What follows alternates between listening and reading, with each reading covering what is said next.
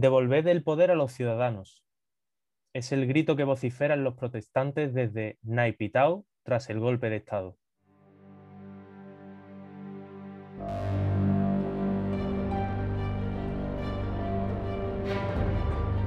Desde la trinchera.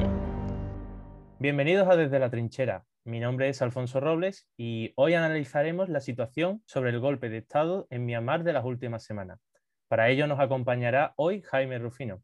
¿Cómo te encuentras, Jaime? Hola, Alfonso, ¿qué tal? Muchísimas gracias por haberme invitado al programa. Es un auténtico placer estar aquí. El placer es nuestro, Jaime. Y bueno, yendo al tema que nos atañe hoy.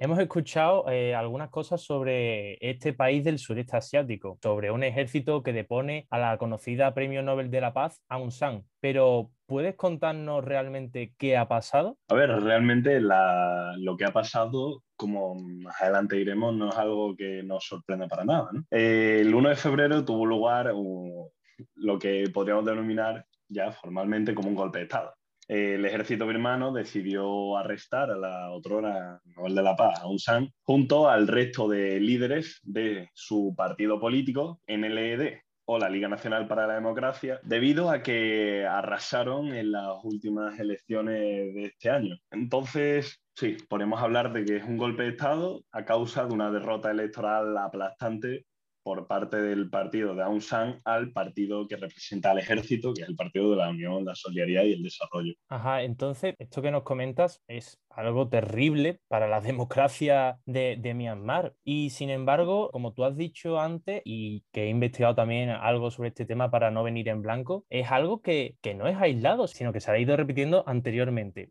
¿Puedes desarrollarnos esto un poco más? Sí, de hecho, o sea, si echamos un poco la vista atrás en el tiempo, podemos observar como Birmania se ha visto acosado totalmente por la inestabilidad política desde que se independizó de Gran Bretaña en el 1948. ¿no? Es decir, antes de nada, para poder intentar explicar bien qué es lo que está ocurriendo, es necesario echar la vista atrás. Y vemos que, de hecho, nos encontramos con más tiempo de dictadura militar que de democracia, porque hablar de democracia en Myanmar es hablar de algo escaso y muy fugaz, ¿no? Al final. Bueno, una, una, cosa que estás comentando también, que acabas de decir ahora mismo, es, es Myanmar, y es que podemos conocer tanto el nombre de Birmania como, como el de Myanmar. ¿Por qué nombre debemos llamarlo? Antes de nada, porque siempre se hace un poco dual. Sí, efectivamente, de hecho, mm, el nombre oficial es Myanmar, pero la comunidad internacional no se decanta del todo por él, ¿no? La ONU reconoce a Myanmar como nombre oficial del país, pero hay muchos países de la ONU que siguen denominando Myanmar Birmania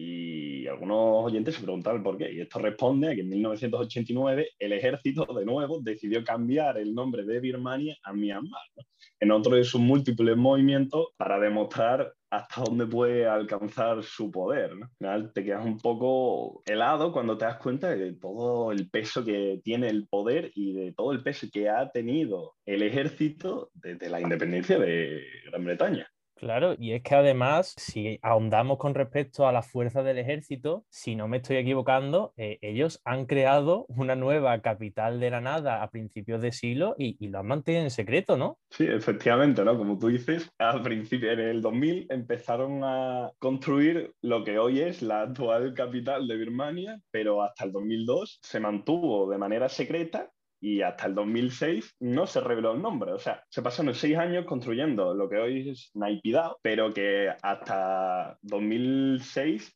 la capital actual era Yangon. O sea, pero cuando realmente investigas un poco más acerca de lo que es Naipidao a día de hoy, ¿no? Esta capital del ejército birmano, porque muchos birmanos no la consideran ni siquiera su capital, te das cuenta que es una auténtica locura. De hecho, tienen uno de los parlamentos más grandes del mundo, tienen una réplica de la pagoda de Yangon en la misma ciudad, pero totalmente vacía. Tienen un campo de fútbol para 60.000 personas, carreteras para coche 20 carriles, o sea, es un auténtico disparate. Y además solo viven miembros del gobierno. Bueno, Jaime, más que una capital, lo que nos has contado es una experiencia de un parque de atracciones abandonado o algo parecido, para, para que tengamos en cuenta el poder que tiene el ejército. Y es que ya para finalizar este análisis, me gustaría preguntarte un poco más qué piensas tú sobre las expectativas de futuro con respecto a este golpe de Estado que ha ocurrido en, Birmania. Pues la verdad, Alfonso, que las expectativas son bastante oscuras. O sea, es innegable que la democracia de Myanmar ha vuelto a sufrir otro fuerte revés y la representante más fuerte que han tenido para la democracia, como han sido Aung San, vuelve a estar acusada de violar la ley de desastres nacionales por incumplir medidas contra la COVID, la acusan de haber incluso promovido la expansión del COVID en el país. Realmente creo que es un punto y aparte, de nuevo, en la historia democrática de Myanmar porque supone un golpe encima de la mesa por parte del ejército, ya que ha habido una victoria aplastante por parte de el partido de Aung San, el ejército ha dicho hasta aquí hemos llegado, el poder lo tenemos nosotros y no nos importa lo que vosotros digáis, ¿no? Al final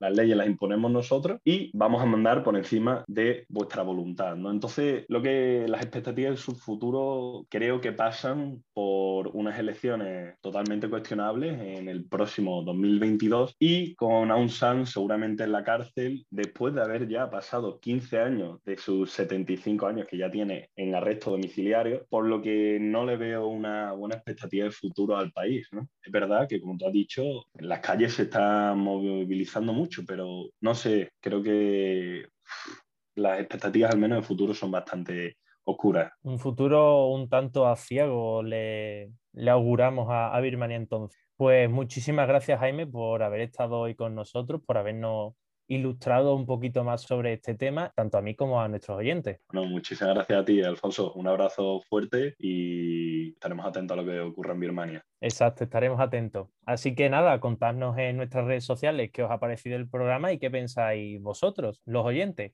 En Instagram, en Desde la Trinchera Pod y en Twitter, desde la TR. Muchísimas gracias por habernos escuchado. Volveremos pronto con el próximo podcast y seguiremos informando desde la trinchera.